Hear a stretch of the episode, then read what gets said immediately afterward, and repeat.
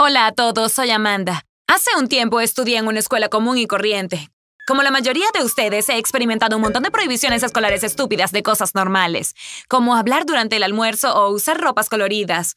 Quiero darles datos útiles sobre cómo manipular las reglas. Estírense y pónganse cómodos. Esta es una historia divertida acerca de cómo hicimos una broma de último año sin siquiera haberla hecho. Entonces, aquí vamos. Este fue nuestro último año escolar y lo ingresamos con varias ideas sobre cómo hacernos recordar para siempre en nuestra escuela. Por supuesto, se suponía que iba a ser espectacular. Discutimos una gran variedad de opciones, desde primitivas como bombas de agua hasta algunas exquisitas como recrear una playa dentro de nuestro campus o organizar carreras de cucarachas con apuestas y jinetes reales. No conseguimos descubrir cómo montar una cucaracha, pero nos gustó la idea. Sin embargo, nuestros sueños se estrellaron contra la dura realidad. El director de nuestra escuela estaba tratando de prevenir una broma de último año, ya que la generación anterior a nosotros había salido un poco de control. En realidad, bastante fuera de control, organizaron una enorme piscina dentro de la biblioteca. Austera, pero cielos, fue muy graciosa. Así que nos dijeron que no hiciéramos una broma tradicional y que quien se involucrara tendría muchos problemas. Oigan, pero uno tiene un último año escolar una sola vez en la vida. Ahora nos están diciendo, ¿no seremos recordados por algo especial? Obviamente no teníamos intención de dejarlo ir. De repente uno de nosotros tuvo una idea. Este, ¿qué pasa si hacemos una antibroma? Ja, ja, ja. La idea rondó por los pasillos y todos sabían lo que íbamos a hacer. Entonces, durante varios días, todos los estudiantes de último año iban a traer un artículo potencialmente inquietante para hacer una broma y no hacer nada con él. También consultamos a los estudiantes del último año de la generación pasada y decidimos que el primer día sería un plátano. ¿Por qué? ¿Por qué no? Comenzó la semana y ese lunes toda la clase del último año trajo un plátano con ellos. A cada clase. Esta fue una referencia a una broma anterior en la que todo el pasillo de la entrada quedó cubierto con cáscaras de plátano, haciendo imposible cruzar. En nuestro año se graduaron 500 personas, así que había cientos de plátanos siendo cargados por los pasillos. La administración de la escuela se hartó rápidamente y pronto se hizo un anuncio. Todos los plátanos deben comerse o desecharse o serían confiscados. Así que para esa tarde a cada estudiante ya le habían quitado su plátano. Nos estábamos imaginando a la administración de la escuela. ¿Qué vamos a hacer ahora con todos esos plátanos? Al día siguiente hicimos un homenaje a la graciosísima broma del pasado, cuando los del último año habían contratado a una banda de mariachis que había estado persiguiendo al director a lo largo de los pasillos durante todo el día, acompañando cada una de sus palabras con melodías alegres. Todos vinieron a la escuela con sombreros mexicanos, algunos de nosotros incluso trajeron guitarras, pero sin tocarlas. Estuvimos solo una hora disfrutando cuando otra vez hubo un anuncio que decía que no se permitía el uso de sombreros dentro de la escuela, y más tarde todos los sombreros fueron confiscados.